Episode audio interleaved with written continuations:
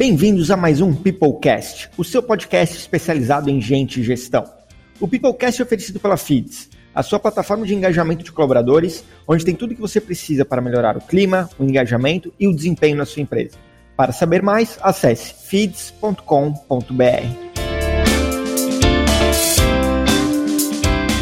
Bem-vindos a mais um Peoplecast. O assunto de hoje é agilidade emocional. Para falarmos sobre isso, convidamos a Ana Rezende, sócia da Lidera. Ana, seja muito bem-vinda ao Peoplecast e nos conte um pouco mais sobre você. Oi, Bruno. O prazer todo meu estar aqui. Eu estava ansiosa para a nossa conversa. É, te explicando brevemente a minha história, eu estou trabalhando com RH já faz 20 anos, os últimos cinco focados em empresas tech ou de crescimento exponencial, e os últimos três anos fazendo parte da Lidera, que é uma consultoria focada em gestão de talentos para empresas tech de, de crescimento exponencial. Muito bacana. Ana, e para a gente começar essa conversa e deixar todo mundo alinhado, conta para gente o que, que é agilidade emocional. Massa, agilidade emocional é a minha paixão do momento, Bruna. É o que eu mais tenho, tenho estudado sobre. É, já faz muitos anos que eu venho aplicando, falando e sensibilizando as pessoas sobre a importância da, da inteligência emocional, muito pautada em Goleman, na Brené Brown. E, e, ano passado eu senti uma necessidade de fazer uma conexão entre o lean do processo, do resultado, do mundo VUCA e a forma como a gente lida com as nossas emoções e fui, fui investigar mais sobre o tema. E aí eu encontrei a Susan David, que é a dona da, da expressão agilidade emocional, né? Então ela fala que a agilidade emocional é a gente conseguir olhar para as nossas emoções com curiosidade, com coragem uh, e com aceitação procurando sempre estar alinhado com os nossos valores. Eu acho esse conceito sensacional porque ele, ele incentiva a gente a olhar para a gente mesmo num ambiente, num contexto que a gente vive hoje de olhar tanto para fora, né, e de ser tão estimulado por tantas coisas acontecendo fora da gente. Eu costumo dizer que a gente tenta entender o ambiente lá fora, a gente tenta entender o mundo VUCA da incerteza, do ambíguo, do complexo com muito interesse. Mas a gente fizer uh, uma conexão rápida, na verdade as nossas emoções são mundo VUCAs internos, né? Só que a gente não tende a ter o mesmo interesse para entender porquê que funciona desse jeito. E aí eu acho que é por isso que a gente vai se desconectando tanto de quem a gente é, né? A gente investe tanto em entender lá fora para ter uma boa performance, ter um bom resultado, ser bem avaliado, bem quisto, mas a gente não olha para dentro e vai perdendo bastante da nossa autenticidade. Se eu não olho para dentro, dificilmente eu dou respostas rápidas quando eu tenho alguma emoção, principalmente emoção desconfortável, porque eu não conheço o que está aqui dentro. Então, a grande proposta da agilidade emocional é a gente conseguir, assim, estou sentindo alguma coisa, uma coisa estranha. Como é que eu tenho curiosidade de entender por que, que isso está acontecendo? E se é alguma coisa que eu descubro a meu respeito que de repente eu não gosto muito, que acontece todos temos, eu olhar com curiosidade, com coragem para isso, né? Com, com aceitação. E aí sim, quanto mais eu me conheço, mais rápido eu encontro as respostas, mais rápido eu encontro as, as reações. E aí eu acho que a gente deixa de ter processos ágeis e comportamentos e emoções enferrujadas, né? A gente passa a ter agilidade em tudo. E aí o resultado vem muito mais, mais rápido, mais fluido e, e menos. É, com menos pesar, eu acho. Por que eu acho que isso é importante? Por que é importante se entender, olhar para dentro? Qual é o reflexo disso na vida de um profissional, por exemplo, ou da pessoa como, como ser? Tá. Posso focar em empresas de crescimento exponencial para te claro. responder isso, Bruno? Legal. O que a gente vem percebendo, assim, que é, nas, nas, empresas de crescimento exponencial, conforme elas vão passando pelo seu estágio de maturidade, vamos usar o Blitzscaling como referência, né? Conforme ela vai passando de família para tribo, para vila, as conexões, as interações vão modificando. E se, a, se o contexto e as interações vão modificando, para eu passar por isso de uma forma prazerosa, eu preciso me mudar também, né? Então, quanto mais rápido eu olho para mim, mais rápido eu me ajusto. Primeiro, paro de sofrer, né? Porque a gente sabe que, que mudança traz o, o desconforto, então é, traz um benefício para mim de como eu me sinto nesse contexto, e consequentemente eu me adapto melhor, eu trago um resultado melhor, né? É, e sou melhor avaliado, sou mais reconhecido e eu já passo para o próximo desafio. O que a gente tem percebido é que as empresas que não fazem, as pessoas, desculpa, que não fazem esse olhar para dentro, elas começam a ficar enredadas, elas ficam numa areia movediça, né? Muito esforço, muita energia que não traz o, o resultado do mesmo, da mesma proporção. Então, é, a ideia é evitar esse delay. Né? Eu rapidamente entendi o que está acontecendo, entendi o que está faltando e, e passo a, a, responder de uma forma diferente. Mas quanto mais é, eu fico preso a, a dar uma, uma resposta simplesmente por dar uma resposta, aí eu entro naquele ensaio e erro que também pode demorar, né? Então, às vezes, vale a pena algumas horas ou alguns dias de aprofundamento em quem é você nesse contexto, que pode dar para quem está do lado de fora uma sensação de que eu estou demorando, mas na verdade você não está demorando, você está sendo coerente e consistente, né? Então eu vejo que traz um, uma aceleração de resultados para a empresa que é que é muito relevante. E é por isso que eu tenho falado tanto sobre isso nos meus clientes, né? Porque a gente pega nas empresas de crescimento exponencial muitas pessoas que estão vivendo a experiência profissional pela primeira vez, elas não se conhecem nesse ambiente. A gente está vivendo empresas que estão passando pelos desafios pela primeira vez. As empresas não se reconhecem naquele ambiente. Então, Os próprios líderes, né, estão passando é. por isso a primeira vez, né? Sim, sim. Então é colaborador, líder e empresa, todo mundo vivendo pela primeira vez. Se a gente não para para olhar para dentro e ter clareza do que está acontecendo, de quais são as dificuldades. Se a gente segue o bonde né, na linha do keep walking, a gente vai retroceder em um determinado momento. Não é sustentável. Entendi. E eu acho que, sim, é, quando a gente traz pessoas que estão vivendo a experiência profissional pela primeira vez, a gente tem o benefício da garra, do potencial, né? Toda aquela energia que você vê nos, nos teus clientes, eu vejo nos meus clientes também. Mas a gente tem que entender que vem um malefício junto, que é o malefício da inexperiência, né? Que é o, o tempo de descoberta. Então, se a gente consegue, de uma maneira proativa, ajudar as pessoas a se entenderem naquele ambiente, é, todo mundo sai beneficiado. Muito legal, Ana. E falando sobre a parte conceitual disso que tu falou, existe um playbook ou um conjunto de conceitos por trás que reforcem é, mais, vamos dizer assim, tecnicamente ou mais claramente o que, é agilidade emocional, quais são os conceitos por trás disso? Tá. É, eu vejo que o, o, conceito de agilidade emocional ele é uma co-construção de vários conceitos, não necessariamente todos vindos da, da Susan David, né? Eu gosto de fazer uma conexão entre agilidade emocional e, e, os cinco pilares mesmo da, da, inteligência emocional do Goldman. Eu acho que primeiro a gente se conhece, daí a gente se administra, daí a gente conhece o outro, administra o outro, e a gente tem a nossa motivação, que é o pilar para a gente manter né, o alinhamento entre esses quatro itens. Uh, eu vejo que a Brené Brown ela é muito feliz no, no conceito dela de vulnerabilidade. E, e, eu entendo, daí é uma, uma conclusão minha, tá? Baiana Rezende. Eu entendo que um dos, é, dos grandes ladrões que a gente tem de autoconhecimento hoje em dia é a nossa necessidade de aceitação e de amor que a gente reforça muito via redes sociais, né? Então eu vejo que a gente realmente vive uma vida corrida e atribulada. A rotina realmente nos engole. Mas o que mais tira o nosso olhar para dentro e bota para fora, na minha perspectiva, é a nossa necessidade de aceitação, né? A nossa ditadura de felicidade que a gente vem, vem vivenciando. Então, quando a gente olha o conceito da, de vulnerabilidade da, da Brené Brown, quando ela fala Uh, de que vulnerabilidade, a gente está exposto a riscos emocionais, é, a gente está exposto a incertezas, e, e, aí a gente percebe que a gente só não está exposto a incertezas e a exposição emocional quando a gente está morto, né? Então a vulnerabilidade, ela está no contrato da vida. Até quando a gente está dormindo, a gente está exposto à vulnerabilidade.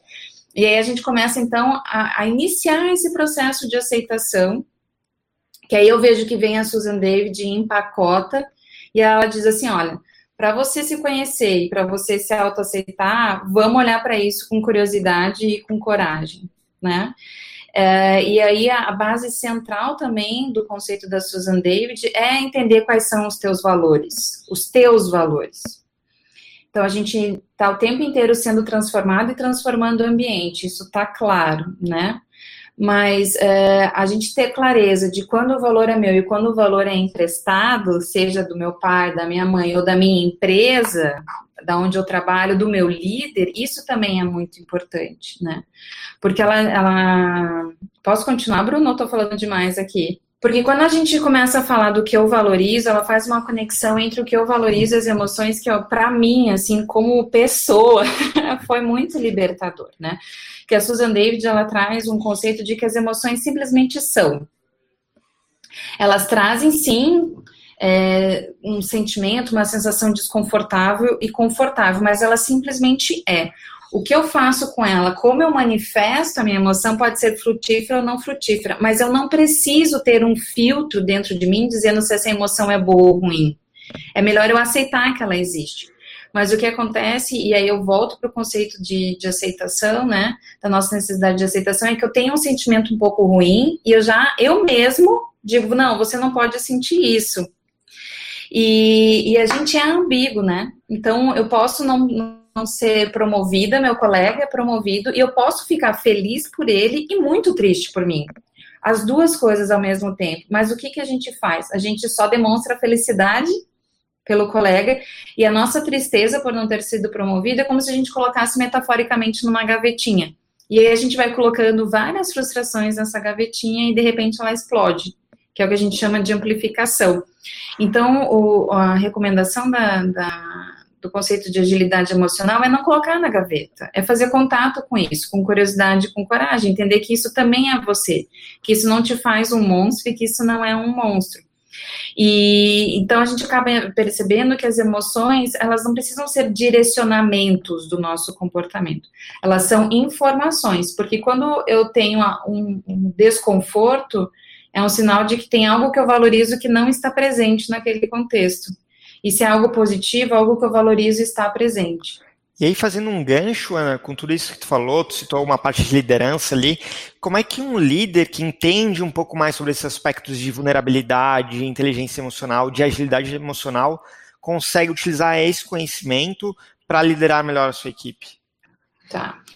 Eu acho que não, não, não existe um líder que faça uma boa, um bom exercício de liderança de pessoas que ele não conhece. E eu exerço liderança, eu sei como é difícil a gente liderar pessoas que não se conhecem. Então, como é que eu vou conhecer se nem meu lider... vou conhecer meu liderado se nem ele se conhece? Quanto mais a gente consegue construir um ambiente de segurança psicológica, onde a gente possa falar de forma é, abertamente sobre como as pessoas são e ajudar as pessoas a se descobrirem naquele ambiente, naquele time, diante daquele contexto, é, mais a gente consegue ajudá-las a liderar a, a, liderar suas emoções, a lidar com aquilo, né? Porque a gente sabe que o que impede hoje em dia as pessoas de chegarem nos resultados que elas querem não necessariamente são recursos, como tempo, processos, né? É a briga delas com elas mesmas. Então, um líder que consegue ajudar o liderado a fazer esse manejo é, e a ter paciência para fazer esse manejo, né? Porque isso demanda tempo. Talvez seja um, um dos pontos de desafio aí, né? É. Então, o líder que consegue se manter lúcido, vendo o liderado se autoconhecer, vendo o liderado lidar com um contexto novo e direcioná-lo fazendo as perguntas é, curiosas mesmo para que, que ele se descubra e, e ele é, floresça, eu vejo que a agilidade emocional é um recurso muito importante, é um conceito que se a gente consegue aplicar, ele, ele realmente acelera muito. E como é que a gente começa a aplicar isso? Então, é, o que a gente recomenda normalmente é ter clareza de quais são os teus valores, e não os valores emprestados ou os valores recomendados ou é, é, sugeridos pela empresa na qual você trabalha. Né? Então, é, eu vejo que um, um, bom atalho são essas ferramentas de self-assessment mesmo, né? que, que, que, já diz o, a, qual é a tua tendência de comportamento. Eu, eu acredito muito que esse é um caminho bacana. E, e, aí você entender quais são os seus valores e quais são as suas necessidades, do que, que você e, efetivamente não abre mão, porque a partir do momento que você começar a ter aquelas situações que te trazem desconforto, você já se pergunta qual é o valor que está faltando né? E eu, eu, tenho, o que, que eu faço para colocar esse valor na situação? Ou realmente eu não tenho como colocar o valor nessa situação? Beleza, qual é o meu prazo de validade? Quanto tempo eu tolero esse contexto? E o que, que eu faço comigo nesse contexto enquanto ele ainda está assim? E a gente conversa com a gente mesmo, entende, Bruno? Uhum. Claro, faz todo sentido. E quando fala dos valores, existe, eu não sei se a própria Susan David é, é, fala sobre isso. Existe algum conjunto de valores que ela sabe, que ela já enxerga, ou que alguém enxerga que são macros, por exemplo? Eu sei que tem valores como justiça, segurança, e que, por exemplo, se eu tenho um colaborador que tem um senso de segurança muito alto, e eu converso com ele, deixo a conversa no meio do caminho, por exemplo, não deixo muito claro, já sei que isso vai ser um problema durante um bom tempo até eu conseguir resolver essa questão, né? Então, eu tenho algumas coisas de valores na minha cabeça. Existe, a, a Susan David, ela, ela sugere um conjunto de valores ou tem alguma, alguma outra pessoa, alguma outra literatura que sugere um conjunto de valores que ela sabe que as pessoas, a maioria das pessoas tem um, dois ou três desses valores, por exemplo? Então, a, o que a gente usa na Lidera é a lista de valores do ICI, né, do International Coaching Institute. A, a, Susan David, ela não tem uma lista de valores, mas ela tem um assessment de agilidade emocional que te traz um certo direcionamento é, te ajuda a entender qual é o valor que está faltando, mas não tem um setting list, assim, de, de valores. O ICI também tem uma lista de necessidades, eu acho que é bem interessante essa, essa, essas duas reflexões, né, porque às vezes é um valor, é um valor de uma coisa de que eu contribuo para o mundo com aquilo, mas não é a minha necessidade, ou ao contrário, é a minha necessidade, mas eu não contribuo para o mundo com aquilo. Então a gente já começa a ver algumas inconsistências na gente que, que provavelmente fazem com que a gente tenha uma performance de, de soluços, né? E não uma, uma performance fluida.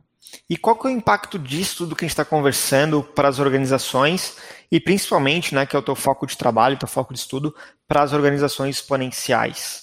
Uh, e digo isso com, com uma curiosidade, um interesse genuíno, é, porque a gente vive, é, é, é, o meu mundo, né? a FIDS cresceu mil por cento nos últimos 12 meses, é um negócio Uau. mega estrondoso, a gente, sei lá, multiplicou a equipe por vários X aí, várias vezes, e continua crescendo, então são dores que a gente sente, e, e me parece que vou estudar ainda mais sobre inteligência emocional, sobre agilidade emocional. O que tu tem visto? Qual é o impacto para as organizações nesse sentido? Legal. É, vou te contar um, um, case que eu vivi ano passado. A gente aplicou uma dessas ferramentas de, de self-assessment, né, de de, de tendência de comportamento. E aí ficou muito claro quando a gente olhava o consolidado da empresa, que a empresa estava passando por um crescimento não tão acelerado como o de vocês, mas estava passando sim por um, um crescimento acelerado, mas a forma como as pessoas estavam vendo os desafios era uma forma que estava sendo paralisante.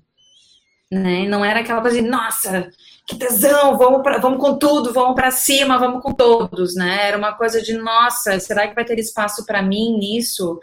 Será que eu vou ter condição de me desenvolver? Será que a empresa vai me esperar? E aí, esse receio, a forma como a leitura do desafio estava sendo feita, a empresa estava vivendo uma inércia que era muito diferente dos seus planos, né?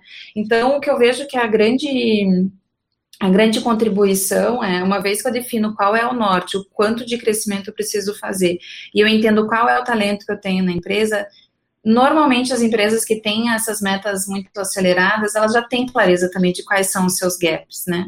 Quando a gente fala de agilidade emocional, a gente ajuda as pessoas a lidarem com seus gaps. A gente trata de gaps como algo mais natural, todos temos, né?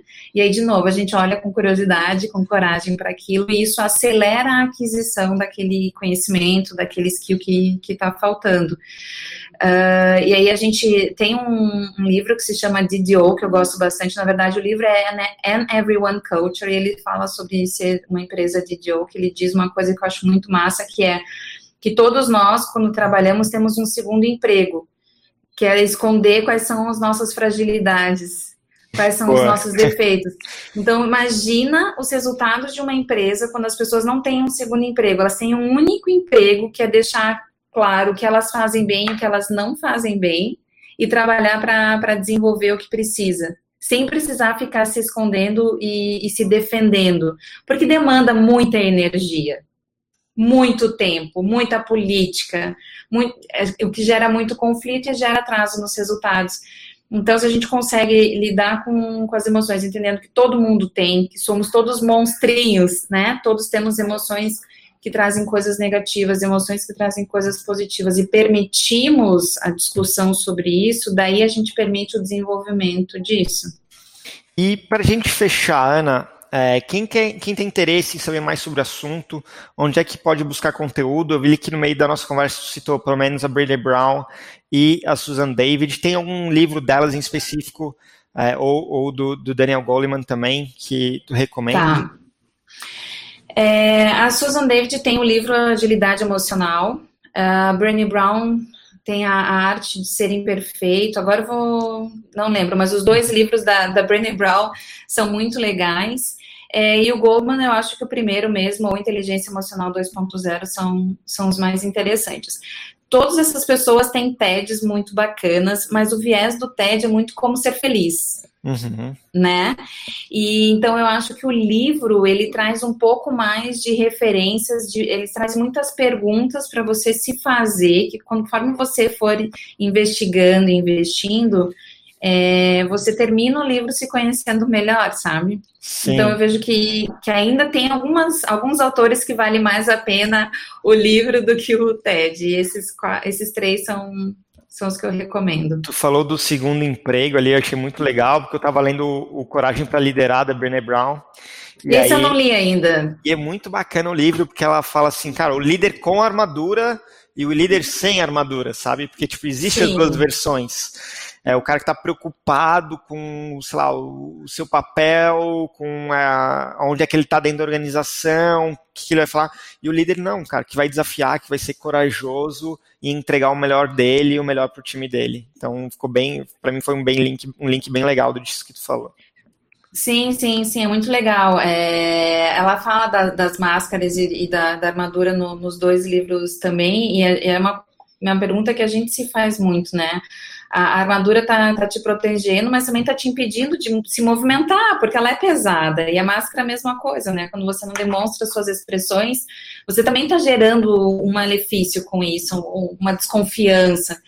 É... E aí é uma escolha, né, Bruno? Eu prefiro uma... isso que eu acho que é muito importante, assim, o autoconhecimento te traz uma escolha de sigo assim ou não sigo assim. E aí a gente sai da esteira da vida. E a gente lidera a vida, entende? É, é muito, muito diferente. E, e, e, por mais que a sociedade esteja trazendo valores diferentes, e a gente esteja aí, é, todo mundo tão feliz na, nas redes sociais, alguém vai ter que começar a desafiar isso, porque isso não é verdadeiro, logo não é sustentável.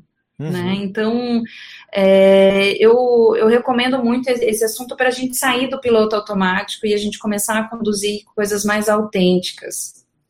Muito bacana, Ana. Acho que foi um fechamento excelente aí para o nosso, nosso episódio. Ana, quero te agradecer muito. Obrigado pelo teu tempo, pela, pelos teus ensinamentos aí também, pelas dicas de, de leitura. Muito obrigado por participar aqui do Peoplecast. Ah, eu que agradeço. É um prazer. Foi um prazer falar sobre. Que bom, que bom, fico muito feliz. Pessoal, espero que tenham gostado é, desse nosso episódio sobre, sobre a inteligência emocional, sobre a agilidade emocional e aguardo vocês no nosso próximo episódio. Até mais!